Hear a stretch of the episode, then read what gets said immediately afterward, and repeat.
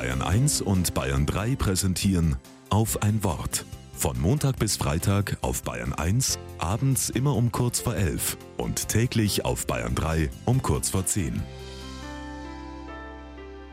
Mit Sandra Zeidler. Wer schwarz trägt, trauert. Meine Mutter hat nach dem Tod ihrer Mutter ein Jahr lang schwarz getragen, als Zeichen, dass sie sie nicht vergisst.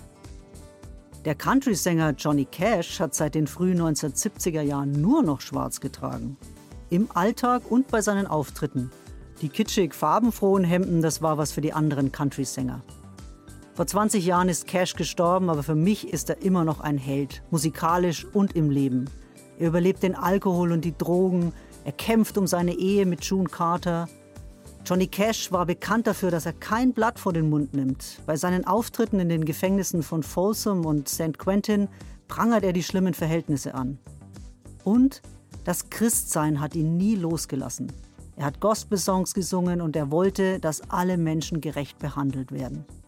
Er singt, ich trage schwarz für die Armen und die Unterdrückten, die im Elendsviertel der Stadt leben und im Hunger, die keine Hoffnung haben. Ich trage schwarz für den Gefangenen, der längst für sein Verbrechen gebüßt hat, aber immer noch einsitzt, weil er ein Opfer der Zeit ist. Johnny Cash hat ein Zeichen gesetzt. Wer ihn sah, ganz in Schwarz, wurde daran erinnert, dass es traurig und ungerecht ist, wenn Menschen hungern und leiden. In Amerika, in Afrika, vor unserer Haustür. Und was ist dein Zeichen gegen das Vergessen?